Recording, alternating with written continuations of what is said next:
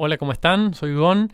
En un nuevo capítulo de Dosis de Derecho, hoy vamos a hablar de Derecho del Trabajo. Vamos a hablar del artículo 30, lo vamos a desarmar. Vamos a hablar de los distintos supuestos que, la norma contempla, que no se nos pueden escapar. También vamos a analizar eh, si hubo o no evolución jurisprudencial respecto del término actividad propia y específica del establecimiento que dice la norma y cuál fue este avance si lo hubo. La verdad que les recomiendo quedarse a escuchar. Es una norma fundamental dentro de, derecho del trabajo que genera discusiones a nivel legislativo, jurisprudencial, dentro de la, de la doctrina y es motivo de consulta de todos los días. Así que bueno, estuvimos hablando con Pau en un episodio 100% cordobés y 100% derecho del trabajo.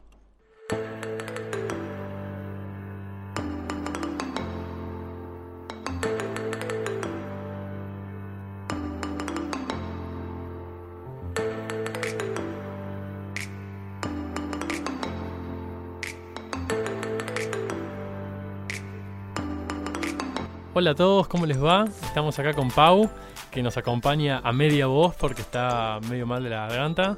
Hola, ¿cómo andan? Bueno, verán, no hace falta No hace falta que diga nada, ya directamente con el hola se dan cuenta de, mi estado. Pero bueno, vamos a ponerlo mejor, Gon.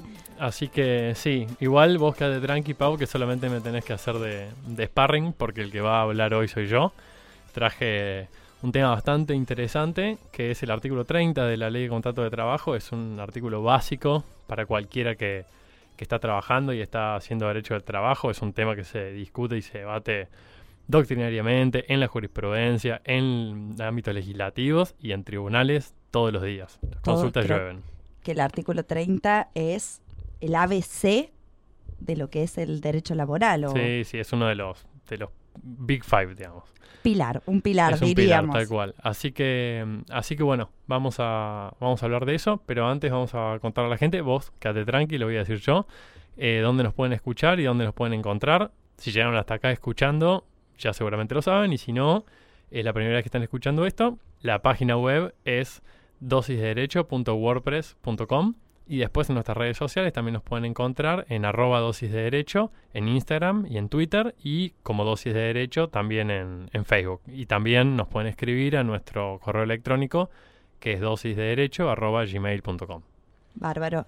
Cualquier comentario, sugerencia, propuesta, más que bienvenidos. Así que bueno, Gon, démosle para adelante y contanos, eh, bueno, el tema que nos, nos traes el día de hoy. Vamos a arrancar. Primero, lo que tenemos que decir es que hablar del artículo 30 de la ley de contrato de trabajo es hablar de tercerización, ¿bien? De tercerización laboral que es una palabra que a muchos les suena mal, que tiene una connotación negativa a raíz del uso que se le ha dado muchas veces en fraude a los derechos de los trabajadores o incluso al fraude al fisco o bueno, al ANSES o a las obras sociales. Pero tenemos que saber que la tercerización no solo está permitida en Argentina, sino que es muy útil, es una herramienta que sirve mucho al empresario otra palabra también que tiene una connotación negativa quizás, pero que no debería tenerla. Es una herramienta muy útil para que una empresa o un emprendimiento no tenga que desarrollar todas las áreas que influyen dentro de su ámbito de actuación y pueda enfocarse en lo que es el corazón de su negocio, en lo que es el, le llaman el core business de la cuestión. Claro, y aparte uno cuando dice tercerización, ya un tercero, algo, es cierto que uno pareciera que viene con una connotación negativa. Pero bueno, comentanos de qué trata esta tercerización, este artículo. La verdad que es un tema interesante y te estoy oyendo atentamente. Bueno, como decía, la tercerización permite que la actividad comercial e industrial se diversifique, se especialice y que cada uno de los que está dentro de la cadena productiva pueda especializarse y hacerse más y mejor dentro de su ámbito para, para especializarse, justamente. Entonces, el artículo 30, y retomando el hilo de la connotación negativa que tiene, fijémonos que ni siquiera habla del fraude. El fraude lo podemos encontrar en los artículos 14, 29 y 31 de la Ley de Contrato de Trabajo y a los cuales les vamos a dedicar también capítulos especiales pero eh, no está en el artículo 30. El artículo 30 es un artículo bastante largo, que tiene dos párrafos. Mi intención no es leerlo todo, pero sí al menos unas primeras partes para hacer algunas aproximaciones y después empezar a desgranarlo para ver cómo llegamos a los puntos de discusión dentro de este, de este artículo. Bien, dice el artículo. quienes cedan total o parcialmente a otros el establecimiento o explotación habilitado a su nombre, o contraten o subcontraten, cualquiera sea el acto que le dé origen, trabajos o servicios correspondientes a la actividad normal y específica propia del establecimiento, dentro o fuera del ámbito, deberán exigir a sus contratistas o subcontratistas el adecuado cumplimiento de las normas relativas al trabajo y a los organismos de seguridad social. Bien, ese es el primer párrafo. Y el segundo párrafo arranca diciendo, los cedentes, contratistas o subcontratistas deberán exigir además a sus sesionarios o subcontratistas, y hay un montón de cuestiones que tienen que exigirles, ¿bien? Bien. Respecto del cumplimiento de las normas laborales. Bueno, me parece que tenemos que ir por parte. Por partes, sí. Por último, el artículo termina diciendo cuál es la consecuencia del incumplimiento de esta norma, ¿bien? Pero vamos a arrancar de manera progresiva, como dijiste, por partes, ¿bien?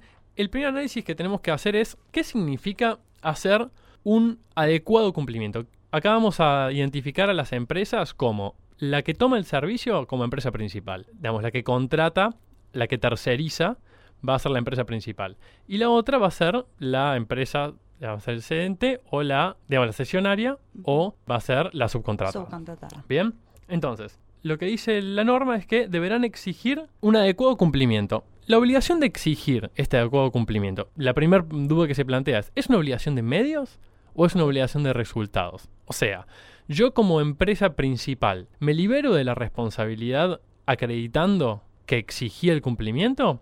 ¿Solamente con que me presenten la documentación y pedírsela? ¿O tengo que ir más allá? Tengo que asegurarme que este cumplimiento se haga efectivo en la práctica. ¿Bien? E incluso, ¿qué pasa cuando yo no. cuando yo verifico que hay un incumplimiento y no hago nada? ¿Con haberlo exigido suficiente? ¿O si sé que hay un incumplimiento, tengo que hacer algo? ¿Tengo alguna herramienta? Se me ocurren varias ideas, cómo uno puede llegar a exigir, de qué forma fehaciente, cómo puedo acreditar yo como contratante que exigí realmente el cumplimiento a la subcontratada, de qué manera, ya sea una carta documento, una nota, Ni, a- eh, ni hablar. un control, una auditoría. De hecho, hay, te diría, en la gran mayoría de las empresas que subcontrata o que cede parte de su establecimiento, de su actividad, como una especie de desdén respecto a este control, como que piensan que es un control documental así nomás y que con eso ya es suficiente, y la verdad que no lo es y las consecuencias son serias y bueno, ahora las vamos a ver en adelante. Pero para redondear sobre el tema de qué significa un adecuado cumplimiento, podemos decir que tenemos tres posturas, ¿sí?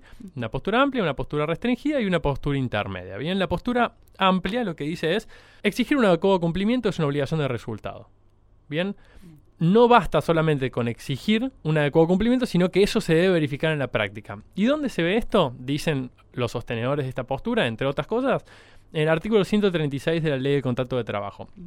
Este artículo 136 lo que le da al, eh, a la empresa principal es la posibilidad de retener pagos que le deba a la, em- a la otra empresa, ¿sí? Sí. y depositarlos por las deudas que ésta tenga, por los incumplimientos que tenga respecto de las obligaciones laborales, los organismos de seguridad social y también la FIP. Mira vos. Bien, y obras sociales también. ¿sí?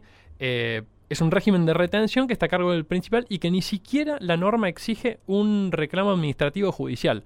Con la sola verificación de un incumplimiento, ya el principal puede retener y depositar a cuenta de las obligaciones que estaban incumplidas. Con lo cual, Bien. los sostenedores de la postura amplia dicen, acá está clarísimo, incluso dentro de la ley de contrato de trabajo, que esta es una obligación de resultado, no es una obligación de medios. Claro. Te interrumpo, Gon, tal vez podría prestarse a confusión. Eh, porque en la práctica, si se está efectuando el pago, la contratante, de lo que son obligaciones laborales eh, de otra persona que en realidad no es su empleado, podría prestarse a confusión, porque no es dependiente de- del Claro. principal. Sí, claro. Así que, bueno, me atrevo a, a consultar y a analizar estas otras posturas que, bueno, a ver, comentame la siguiente para ver si podemos tomar alguna afinidad o no con, con alguna de esas tres. Bueno, la postura restrictiva o restringida lo que dice es, la norma es clara, va la exégesis de la norma y dice, la obligación es un deber de exigir.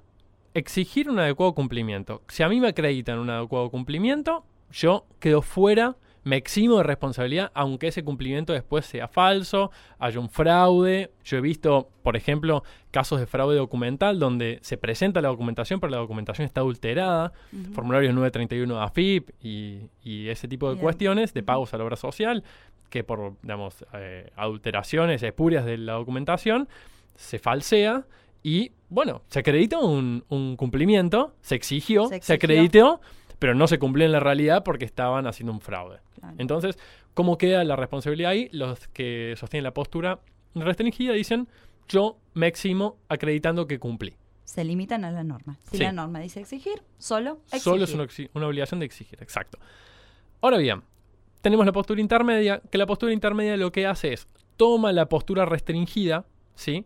En todo, pero le agrega un escaloncito más que cuál es.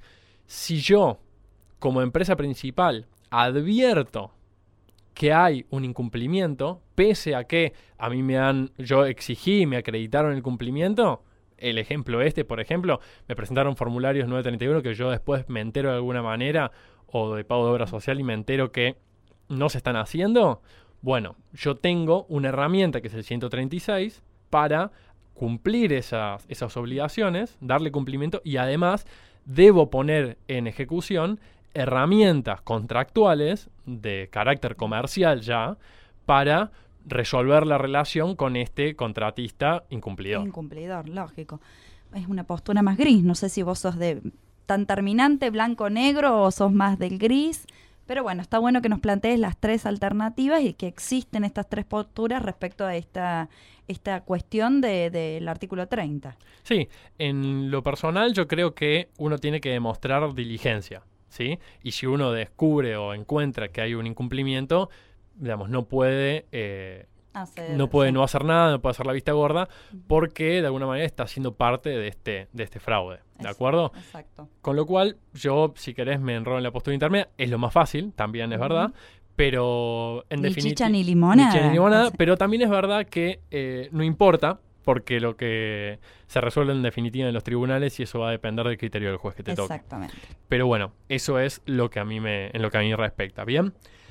Ahora, lo que sí, y esto me parece importante resaltarlo, sobre todo para, para los abogados que recién se, se están iniciando y están haciendo algunos, algunos asesoramientos, por cómo está establecido el sistema previsional argentino, todo control que pueda hacer la principal sobre la contratista va a ser tardío. ¿Bien?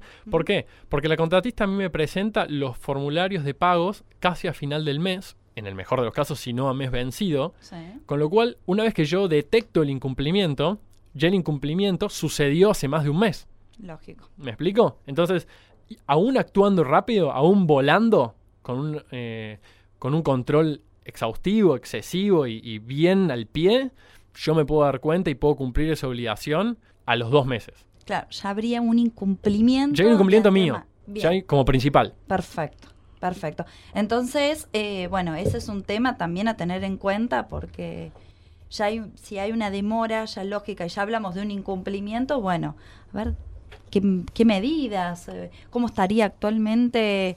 Bueno, me imagino también como poniéndonos en la postura tanto del contratante como del subcontratado, de qué manera se puede evitar esta situación de incumplimiento. Tal vez es medio difícil porque uno dice, bueno, depende en cuanto a los costos, depende si realmente es un negocio conveniente para las partes, pero bueno, de qué manera podemos evitar y ser perjudiciales para el trabajador, que, que vemos que, bueno, en distintas situaciones se pueden ver perjudicados. Claro, ¿no? obvio. Lo que sí, y esto me das el pie para, para contarte algo, es que la norma encierra una especie de trampa para quien la lee rápido. Y esto se los quiero destacar a todos que están haciendo asesoramiento. Fijémonos cómo termina el, el primer párrafo y cómo empieza el segundo. El primer párrafo termina diciendo, deberán exigir a sus contratistas o subcontratistas el adecuado cumplimiento de las normas relativas al trabajo y los organismos de seguridad social. ¿Bien? Bien. Punto. Aparte. Los cedentes, contratistas o subcontratistas deberán exigir además a los sesionarios o subcontratistas y agrega más cosas. Entonces, ¿qué significa esto? Que este además que dice el segundo párrafo, ¿es además de lo anterior o es debo exigirle lo que dice a continuación de la además? Y acá hay una trampita, y es muy importante que lo sepan. según qué actividad sea, no solamente se le debe exigir a, a las empresas por las medios de las cuales uno terceriza lo que viene después de la, lema- de la demás, que es el código, el número de código único de identificación laboral, el pago de las remuneraciones, la copia firmada de los recibos de sueldo y etcétera, Sí. otra documentación, sino que es mucho más amplio. Es el adecuado cumplimiento de las normas relativas al trabajo y a los organismos de seguridad social. Es un concepto amplio dentro de la norma que se adapta a cada una de las industrias en las que los trabajadores estén prestando servicios. No será la misma en el caso de, por ejemplo, un servicio tercerizado de limpieza con un servicio tercerizado de seguridad, donde tienen portación de arma, por ejemplo, los, los No. empleados de seguridad. Lógico, hay, hay diferencia de acuerdo a la actividad y el- la rama, el rubro que se trate. Entonces, atención a todos los que estén leyendo además y solo desde además, porque antes del además hay dos renglones que te están diciendo, ojo porque hay más documentación que tenés que pedir. ¿Cuál es? Dependerá de la rama, pero pensemos que si no se pide esa también y no se exige el adecuado cumplimiento de esa documentación también, no vamos a estar haciendo un adecuado cumplimiento que exige la norma, por ende, ¿qué es lo que viene después? La solidaridad. Lógicamente. Vemos que la palabra clave acá es el además, como Claro. justamente dije. Además de lo anterior. Exactamente. Yo me pregunto por qué no pusieron una coma, ¿no? y evitamos esto, pero es, es muy importante porque uno arranca y el artículo y dice, bueno, la documentación que necesito es, y agarro el segundo párrafo. Claro. Entonces, atenti con el primero que hay dos cuestiones importantes que hacen el cumplimiento cabal.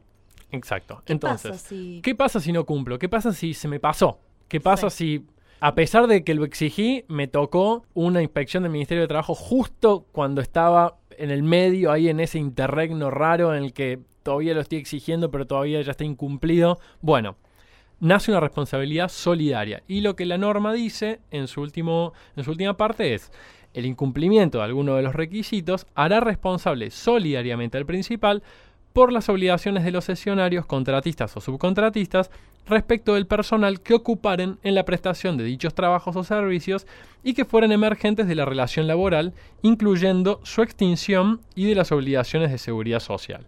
¿Bien? Bien. ¿Qué significa todo esto? Al menos en mi opinión, que de las personas empleadas y de las cuales yo me estoy sirviendo a través de un tercerizado, ¿sí?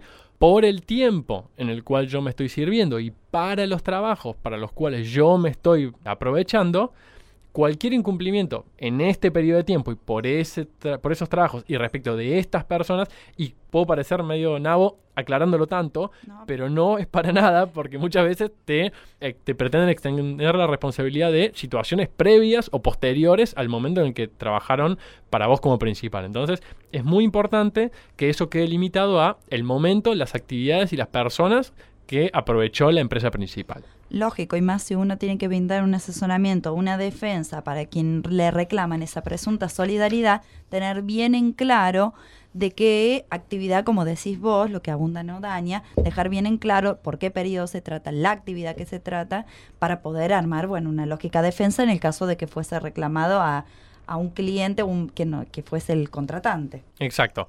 Entonces, la consecuencia es que todos los incumplimientos eh, emergentes de la relación laboral, los relativos a la extinción, los aportes y las contribuciones con destino a la seguridad social y obras sociales van a caer también solidariamente en cabeza del principal, que después podrá repetírselos o no a la tercerizada, pero ya es harina de otro Es- costal ese. Claro, o sea, solidaridad al principal. Al principal. Bien. Bien. Ahora, y esto me interesa bastante. A ver, si yo me estoy pensando en voz alta, ¿no? Lo comparto con vos, Gon. Digo, uno tiene que ser el principal, analizar si realmente el costo me conviene subcontratar o si realmente no, más allá de la actividad principal, también por los costos que implicaría un una futura contingencia o también ese exigir el cumplimiento. Adecuado cumplimiento, también claro. que implica Mucho gasto administrativo. control, hay que Mucho gasto administrativo. Y de y según qué cantidad de eh, personas tengas y cuánto tiempo la tengas de stock Lógico. dentro de dentro del que tenés que guardar esa documentación. ¿Bien? Lógico, lógico. Ahora avancemos con los supuestos que contempla la norma del artículo 30. Bien, el Sí. artículo 30 tiene dos supuestos que en general mucha gente que está escuchando esto ahora va a decir, ¿cómo supuesto? Pero no es solamente lo de subcontratar, no. La norma es muy clara, pero la primera parte suele no leerla nadie, que es quienes cedan total o parcialmente a otros el establecimiento o contraten o subcontraten. Ese o es disyuntivo, o sea, es una cosa o la, otra. La cesión y la subcontratación son institutos diferentes dentro de la tercerización. Entonces, acá tenemos un caso, que es un caso muy interesante, traje dos, que son iguales, pero son muy interesantes. Uno es Domínguez María Noel contra la gastronomía SRL y otros sobre despido de la Cámara Nacional de Apelaciones del Trabajo, la sala 2, de septiembre del 2004. ¿Bien? ¿Qué pasó acá? En este caso, Carrefour había celebrado un contrato comercial con la gastronomía, ¿sí? Por el cual esta le iba a prestar el servicio de comedor para el personal del hipermercado, ¿sí? En un espacio que estaba destinado a, tal fin dentro del supermercado Carrefour. Bien. El concesionario iba a facturar mediante una caja registradora de su propiedad. Entonces, el juez de primera instancia condena a Carrefour por cesión, porque hubo un incumplimiento de obligaciones laborales y Carrefour no había dado un efectivo, una efectiva exigencia y control, como habíamos hablado recién. ¿Y qué pasa? Carrefour apela a la sentencia y se defiende como si hubiese sido condenado por su contratación, cuando el caso había sido condenado por cesión, que es un supuesto distinto. Otro supuesto. Totalmente. Entonces, ¿qué dice el Tribunal de Alzada, digamos, la Cámara Nacional de Operaciones del Trabajo? El fundamento de la responsabilidad de Carrefour no era la tercerización de su actividad normal y específica, caso que veremos más adelante, sino la cesión de parte de su propio establecimiento con su propia habilitación, ¿sí? Para que un tercero explote el servicio de comedor. Claro, se confundió en lo que es cesión con tercerización. No leyó, no, no, se confundió cesión con subcontratación. Perdón, con subcontratación que lo contempla el propio artículo. El propio artículo. Pasa que en general lo leemos rápido y como el, que me acaba de pasar a el 99% de los casos tienen que ver con casos de subcontratación, estamos siempre habituados a hablar de eso. ¿Bien? Otro caso que es muy conocido también se llama Godoy Juan contra Gastroevento Sociedad Anónima y es un caso en el que se condena al Club Atlético River Plate por lo mismo, ¿sí? Por el expendio de alimentos dentro del club. Con el mismo argumento, con el argumento de la cesión. Muy importante esto, atentos, los ojos bien abiertos, para no pasarse de largo este supuesto, porque nos estamos defendiendo, sino de una cosa por la que no nos están condenando y ahí los juicios se pierden. Perfecto. Bien. El segundo supuesto es el de contratación o subcontratación. Bien. Y es el caso más conocido y más tratado dentro de la jurisprudencia. ¿Qué exige la norma para el caso de contratación o subcontratación? Dos supuestos. Bien. Uno, que el tercero, contratista o subcontratista, tiene que contar con personal propio asignado a la prestación del servicio encargado por la empresa principal. Bien. Dos, la tarea encomendada al contratista o subcontratista debe constituir la actividad normal y específica propia del establecimiento principal. Y acá es donde se prenden todas las alertas rojas y todos los eh, eh, doctrinarios y todo el mundo sale a decir qué es actividad normal y específica. Ah. ¿De qué me estás hablando? ¿Qué lo que? ¿No? ¿Cuál es el límite de, ¿Cuál es el alcance de la expresión? ¿Qué significa trabajos y servicios correspondientes a la actividad normal y específica propia del establecimiento? ¿Bien? Y a partir de esto es donde se ha generado un debate gigantesco, tan gigantesco que incluso mismos tribunales y mismos juzgados tienen sentencias contradictorias sobre el mismo tema, ¿sí? Lo he encontrado en la, en la Cámara Nacional de Operaciones del Trabajo y en algunos tribunales del interior también. No lo quise traer porque me parece medio innecesario. Lo hacemos general. Pero sí me parece interesante dos cosas. Uno, conocer que hay dos posturas, una estricta y una amplia. Bien. Y por otro lado, es muy importante conocer cuál ha sido la evolución de estas posturas, tanto dentro de la jurisprudencia nacional como dentro de las otras provincias que he podido traer y que he podido recolectar. Me encanta cuando trae posturas GON, porque bueno, también eh, uno puede ir formando su criterio y poder también, bueno, dar sugerencias, comentarios y también avalar o no una postura. Me encanta cuando, cuando uno toma distintos criterios y el que se la juega, ¿no? el que puede mm. tener una afinidad con una u otra. Mira, viste que los abogados defensores somos una especie de, eh, ¿cómo es? Mercenario del derecho, que defendemos al que nos paga. Con lo cual uno tiene que estar preparado para conocer las dos posturas, por lo menos las dos bibliotecas que tenemos siempre, cuando hay dos, porque hay veces hay más, y, bueno, saber cómo se fundamenta cada postura, ¿bien? Lógico. Más allá de que después uno pueda adherir o no eh, Pero personalmente. saber a- que existen. Saber que existe, es muy importante. Bárbaro. Entonces, la postura, dentro de la postura estricta, el pronunciamiento estrella dentro de esta postura es Rodríguez Juan Ramón contra Compañía Embotelladora Argentina. ¿sí? Conocido. Rodríguez con embotelladora, si no lo viste en la facultad, Es un es clásico. porque te quedaste dormido, porque te lo dicen siempre, ¿sí? Este caso, para hacer un breve resumen, el actor promueve una demanda contra su empleadora, que era una empresa dedicada a la fabricación, venta y distribución de gaseosas, ¿sí? Y eh, esto por porque lo habían despedido, ¿sí? Y solicita la declaración de solidaridad de una empresa que le suministraba el jarabe, el concentrado para realizar esa actividad. ¿Bien? La Cámara extiende la condena a la, condema- a la codemandada y ésta interpone re- recurso extraordinario a la Corte, que después termina llegando hasta allá en queja, ¿sí? Bien. La Corte modifica el fallo y rechaza la demanda. ¿Por qué? La Corte que dice en su considerando noveno, mira, ya hasta, hasta le digo el considerando. yo. Hasta los números te acordás. Le digo hasta el considerando para que no lo tengan que leer toda la sentencia, que no tiene desperdicio, pero bueno, si están apurados, pueden ir ahí. No correspondía la aplicación del artículo 30 de la Ley de Contrato de Trabajo cuando un empresario suministre a otro un producto determinado desligándose expresamente de su ulterior procesamiento, elaboración y distribución. Ello sin perjuicio de los derechos del trabajador en un supuesto fraude. dice. O sea, si estamos hablando del artículo 30, no estamos hablando de fraude. Perfecto. Y en este tipo de casos, sí, es un producto determinado y se desliga de su ulterior operación, trámite, qué sé yo, sale de su esfera y se queda liberado de responsabilidad. Bien. Entonces, ¿qué es lo que decía la Corte en esto? Para que, digamos, por ahí esto quedó medio raro, o esto de leer eh, no se entiende bien.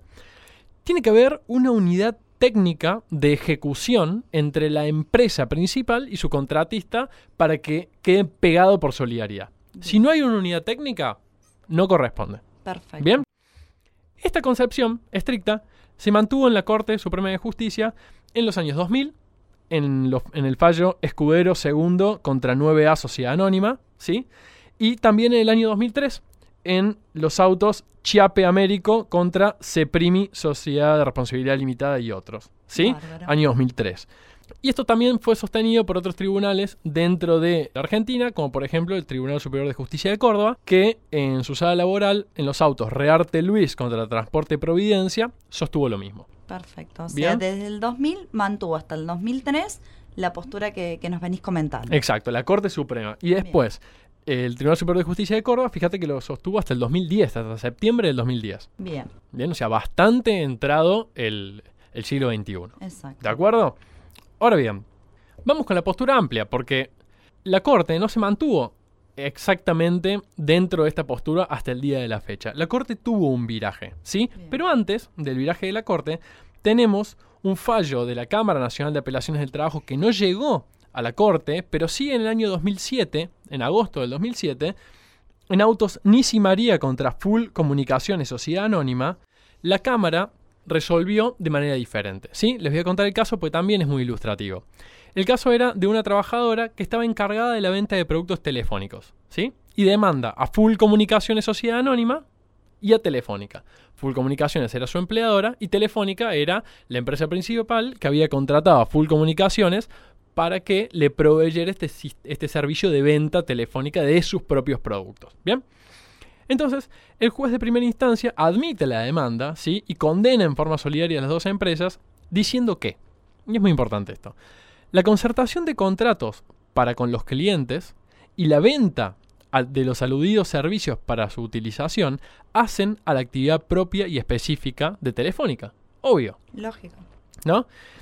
Y dice algo que también es muy interesante, dice, admitir lo contrario implicaría aceptar que un fraccionamiento artificial del ciclo comercial permite a la demandada desentenderse de las obligaciones. O sea, lo que la Corte había dicho en Rodríguez, que era, tiene que haber una unidad de ejecución, lo que está diciendo acá es, bueno, bueno, bueno, bueno, a ver, que esta unidad de ejecución que me estás pidiendo no vuelva artificiosa en realidad un fraccionamiento que en realidad no es el, el verdadero. ¿sí?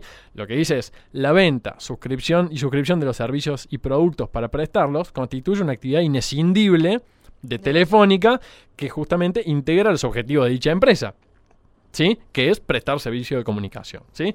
Eh, la verdad es que no les voy a aburrir más con, con este fallo. Vamos a dejar igual algunas partecitas también en, en nuestra página web, que aprovecho ya para decirla, es www.dosisderecho.wordpress.com y eh, Ahí van a encontrar un poquito más y los links de estas, de estas sentencias. Más que nada la, jurisprudencia, los fallos, estos que nos nombraste, como para, bueno, tener eh, en vista las distintas posturas y este último fallo que me pareció muy interesante como para poder eh, agregarlo a mi, base de, jurisprudencia. De datos. Mi base de eh, datos. Pero mira, la Corte Suprema, como te dije, no se mantuvo estricta con el seguimiento de Autos Rodríguez con embotelladora, sino que hace casi 10 años en diciembre del 2009, sacó una, sentencia en Benítez Horacio Osvaldo contra Plataforma Cero, que después fue seguida por Díaz Darío contra Plataforma Cero.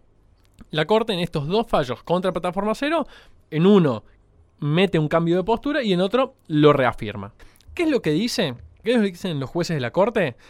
Partiendo de las disidencias de los doctores Fight, Petraki y Nazareno en Rodríguez con embotelladora, porque recordemos que Rodríguez no había sido un fallo por unanimidad, sino que había sido un fallo por mayoría, o sea, tenía disidencias, y la disidencia de los doctores y del doctor Belucio en Encinas contra Francisco Ballester, que es otro, eh, otra sentencia de la Corte, consideró que es impropio de su cometido jurisdiccional, en el marco de un recurso extraordinario, formular una determinada interpretación del artículo 30 porque la misma tiene un carácter común, y dijo que, en suma, cabe entender configurada la inconveniencia de mantener la ratio decidendi de Rodríguez con embotelladora para habilitar esta instancia y para asentar la exégesis de normas de derecho de trabajo no federal. Como resumen dijo, son infundados los fallos que se dictan con remisión a la doctrina sentada en Rodríguez sin analizar las circunstancias del caso. Y a partir de ese momento, cada vez que le llega un caso de estos a la Corte, les aplica el 280 del Código Procesal Civil Comercial de la Nación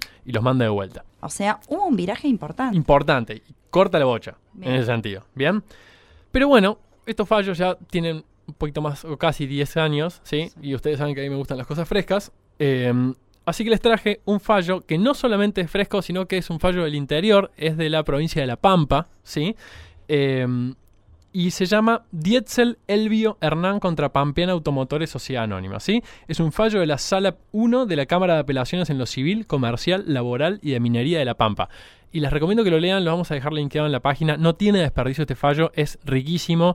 La verdad que eh, hay veces que uno está tan enfrascado en, los, en las sentencias de, Capital Federal que cuando uno sale a leer fallos de tribunales del interior encuentra formas de hablar, modismos, giros incluso de, pluma que tienen los jueces que realmente son, es agradable. Que son otras formalidades. Son otras formalidades. dijiste, otros modismos que también, bueno, nos pueden servir y por qué no implementarlos a los que estamos acá en Capital o los que están en provincia, implementar así viceversa. Este fallo lo que hace, en concreto, para no extendernos más, retoma lo que dice la Corte en los dos fallos anteriores contra Plataforma Cero, que les comenté, y agrega algo que, si bien es eh, de la génesis del artículo 30, es interesante reafirmarlo, que es que es suficiente los efectos normativos que la misma se produzca digamos, de la solidaridad del artículo 30, que la misma se produzca independientemente de la naturaleza del contrato que liga a las partes de aquel. Ya no importa si las partes están vinculadas por un tipo de contrato específico, por un... Viene a ser otro tipo de relación. Es otro tipo de relación que no es oponible al trabajador en estos términos, con lo cual no se pueden eximir de, de esto. Es decir, que no hay que mezclar la relación que tienen entre los contratantes con el trabajador. Exactamente. No importa la naturaleza jurídica, el vínculo que tuviesen ellos dos. Ni que hubieran pactado. Perfecto. A los efectos de la obligación del artículo 30. En opiniones doctrinarias, que hay un montón, traje la de Justo López, porque tiene que ver con esta postura amplia que estamos viendo que hay una, bajada tanto desde la Corte como de la jurisprudencia de, tribunales nacionales como de, del interior del país, que lo que dice es que la actividad normal y específica es toda aquella que permita dar cumplimiento a la finalidad de la empresa haciendo alusión a finalidad de la empresa, tanto a la actividad principal como a las actividades o facetas que completan la terminación de ese producto o servicio final, a modo de engranajes imprescindibles, actividades sin las cuales la empresa no puede trabajar, no podría trabajar o le sería imposible cumplir su finalidad.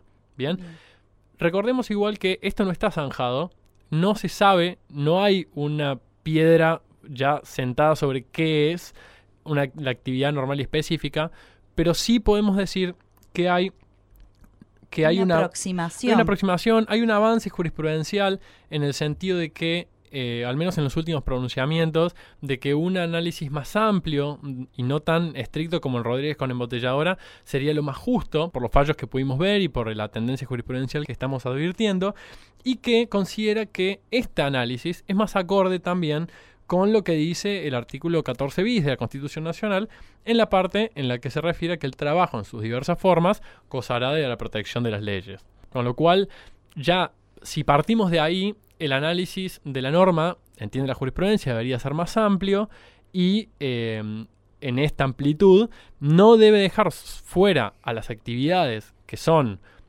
de alguna forma secundarias o accesorias a la actividad principal, sino contemplar cuáles son necesarias para el cumplimiento de los fines. Eh, Me encantó el término engranaje.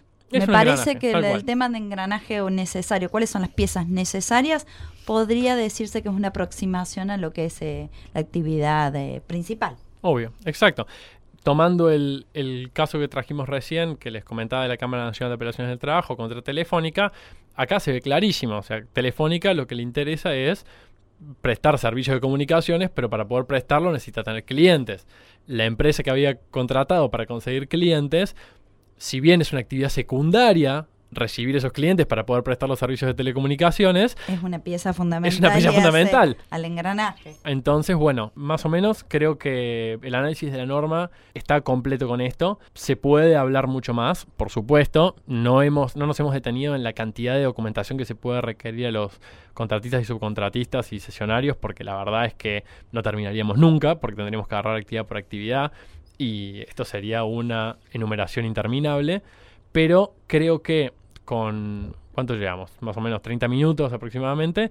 tenemos un pantallazo un paneo de, lo, que es el artículo 30, cuáles son las discusiones principales y cuáles son las posturas que abona a cada una para el día de mañana tener que defender una, una o la otra o adoptar una. Me encantó porque uno, bueno, es eh, muy importante tener una noción de lo que es el artículo 30. Me gustó los tips de los que, bueno, la palabra además, el término eh, engranaje, me parece muy útil y más que nada la, la jurisprudencia actual, que a veces, bueno, justamente la finalidad de este podcast es este, mantenernos actualizados y también simplificar a aquellos colegas que no cuentan con tanto tiempo para poder leer fallos que son suelen ser extensos. Obvio, y además cuando vos recibís una demanda o, una contestación de demanda y tiene jurisprudencia del 97, 87, del 2001, decís, este copy pegó ni leyó nada. Bueno, acá le metes una del 2015, ya ya es un plus. Ya es un plus. Así que, bueno, seguramente nos vas a traer luego novedades de los artículos siguientes, anteriores. sí, sí, vamos a traer de los artículos 29 y 31 que ya tratan específicamente el fraude. Así que, bueno, esos probablemente para el próximo, para el otro. Los, los, tengamos acá. Los voy a estar esperando y seguramente ustedes también. Sí, seguro que sí. Y sepan que todo lo que dijimos acá, toda la jurisprudencia, toda la doctrina, todos los links, todo va a estar en www.dosisdederecho.wordpress.com. Va a estar también en nuestras redes sociales, en arroba dosis de derecho, en Instagram y en Twitter, y en dosis de derecho en Facebook. Y como saben, las cosas que me hayan quedado en el tintero, las cosas más, más jugosas de las que estuvimos conversando acá, van a estar convertidas en contenido original para que, casi sin querer, navegando por ahí, se encuentren una dosis de derecho y puedan seguir el día más informados. Bueno, Gon, muchas gracias. Me pareció muy interesante el tema, así que guardamos los próximos y los artículos vinculados a esta temática. Dale, dale. Pau. Vamos a descansar. Dale, un besito. Hasta la vista. Chao, chao.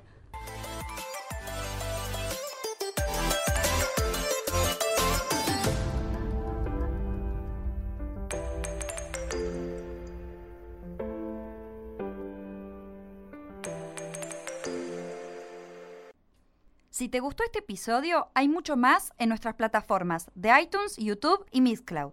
Recordá que podés seguirnos en Facebook, Twitter, Instagram y LinkedIn como Dosis de Derecho para no perderte nada. Y suscribirte en nuestra página www.dosisdederecho.wordpress.com. Si te resultó útil, no dejes de calificarlo y compartirlo con tus colegas y amigos.